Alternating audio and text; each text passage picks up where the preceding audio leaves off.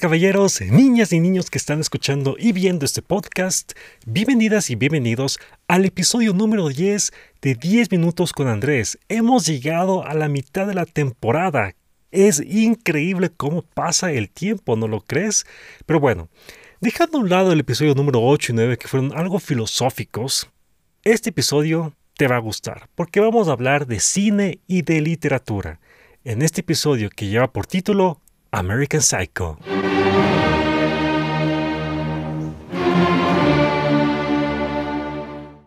American Psycho es un libro que fue escrito por Bret Easton Hills en el año de mil, Ellis, perdón, en el año de 1991. Cuando salió este libro fue básicamente un escándalo para la gente de aquella época, específicamente los estadounidenses, porque critica muy crudamente a la sociedad de consumo que ellos tienen allá en los Estados Unidos, ¿no? Este libro eh, detalla la vida de su personaje principal que se llama Patrick Bateman. Él es lo que se conoce como un accionista o, un, o alguien que está manejando la bolsa, eh, muy joven, 27 años, y que tiene una cantidad de de excesos nocturnos, excesos, excesos también con mujeres, etcétera y todo lo demás. Pero Patrick Bateman tiene un secreto. Pero obviamente no lo voy a revelar aquí, porque no, esto también es una reseña sin spoilers, tanto del libro como de la película. Lo que quiero destacar del libro y el autor, justamente Brett Easton Hills, lo que hizo en este libro fue detallar mucho, mucho de la personalidad que tiene Patrick Bateman. Y desde un principio, te das cuenta que Patrick Bateman tiene algo malo. Desde un principio. Ten en cuenta este detalle. Desde un principio en el libro, tú ya empiezas a sospechar de que Patrick Bateman tiene algo malo. Pero lo más interesante es la descripción que hace aquí eh, el autor de una obsesión, se podría decir, que tiene el, protagonista de la vestimenta que tiene los diversos personajes que están ahí.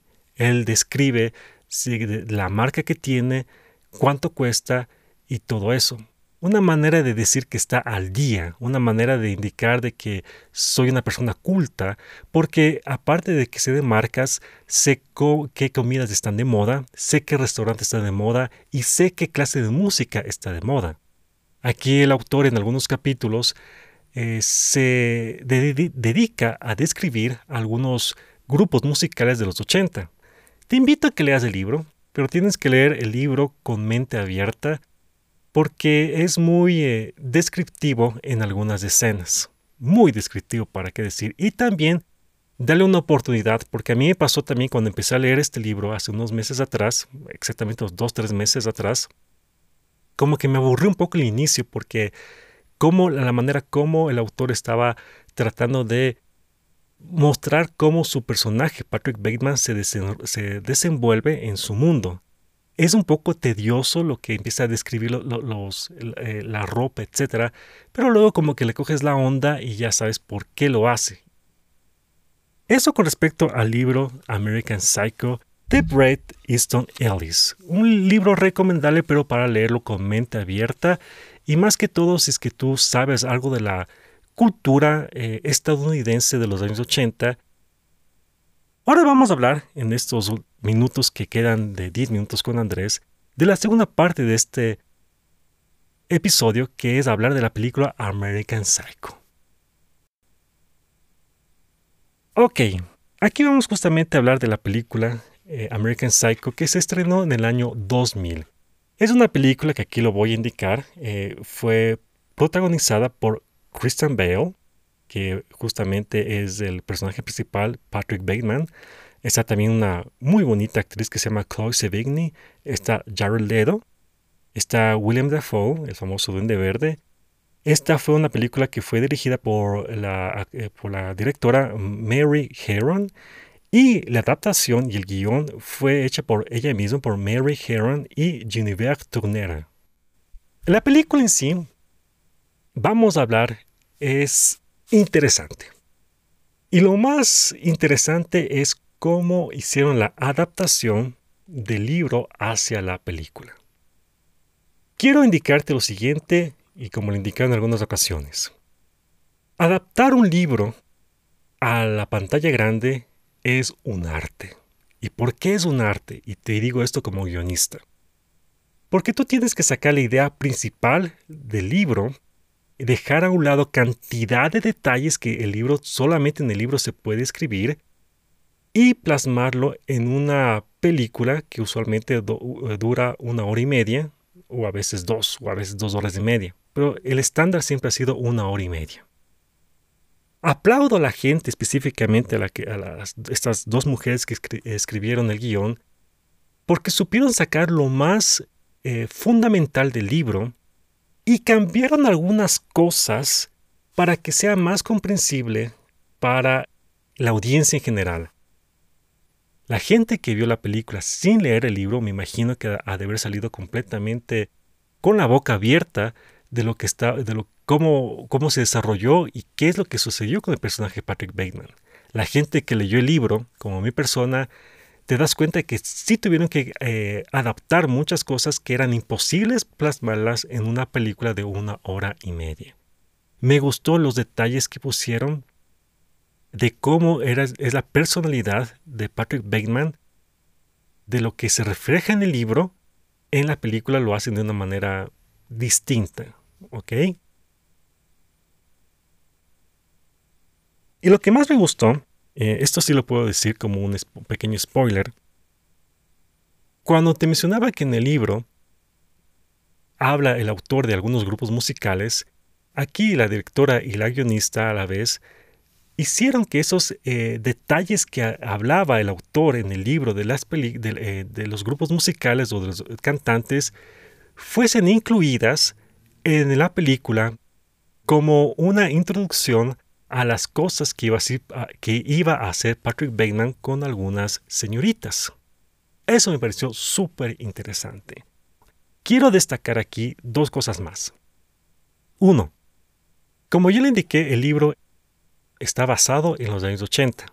Y aquí la directora hizo algo genial, me pareció genial que ella hizo una especie, o, o sea, ella filmó la película como si fuese realmente una película de los 80, no solamente por los vestuarios ni, por la música, sino por la imagen. Es una imagen como si tú estuvieses viendo realmente una, una serie de los, de los años 80, tipo Miami Vice, tipo Magnum, etc. Es, me encantó cómo trató la imagen y lo identificó como si fuese eh, una, una, película de los años 80, sabiendo que fue grabada en el año 2000. Y la segunda cosa que quiero destacar de la película es a Kristen Bale. Hay una entrevista en YouTube que le preguntan a, Christian Bale sobre sus personajes icónicos, donde también incluye a Batman, porque realmente el, Batman que le hizo de la trilogía del Caballero de la Noche es muy buena.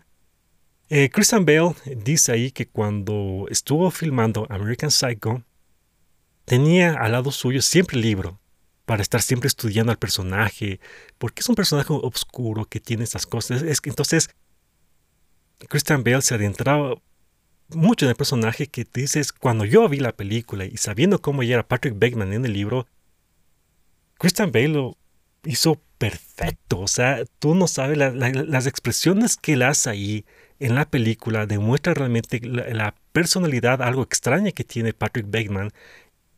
Hay una escena icónica también de que él está con Jared Leto y pone música de Hugh Lewis and the News. Eh, está como excitado, un poco emocionado de lo que va a hacer. Y claro, obviamente no es que eso fue una instrucción de la directora, sino que obviamente le salió de él. O sea, tú ves a, eh, a Christian Bell interpretar a Patrick Bateman y lo hace de manera sensacional. O sea, porque por eso también vale la pena ver eh, la actuación que él hace en esta película. Y es lo que te quiero indicar.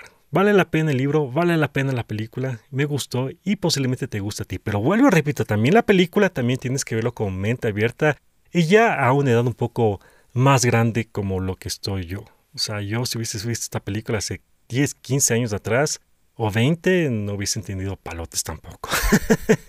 Antes que nada, quiero recordarte que puedes hacer tus donaciones al podcast si te gusta en la página de Buy Me a Coffee. Puedes hacer comentarios con respecto a lo que te voy a decir de esta película, qué, qué tal te pareció, si ya vistes la película en el pasado, en el presente, en el futuro, lo puedes hacer en Spotify o en, en YouTube también en los comentarios. Y también, como he insistido durante estos episodios, si es que sabes que este podcast le va a gustar a otras personas, pues invítalo y dices, me gusta 10 minutos con Andrés, porque habla de películas y cosas de la vida y de la filosofía y todo lo demás. en fin, damas y caballeros, niñas y niños, ha sido el final del de episodio número 10 de la quinta temporada con 10 minutos con Andrés. Sin más, te agradezco por haber visto y escuchado este episodio y será hasta la próxima. Así que, chao.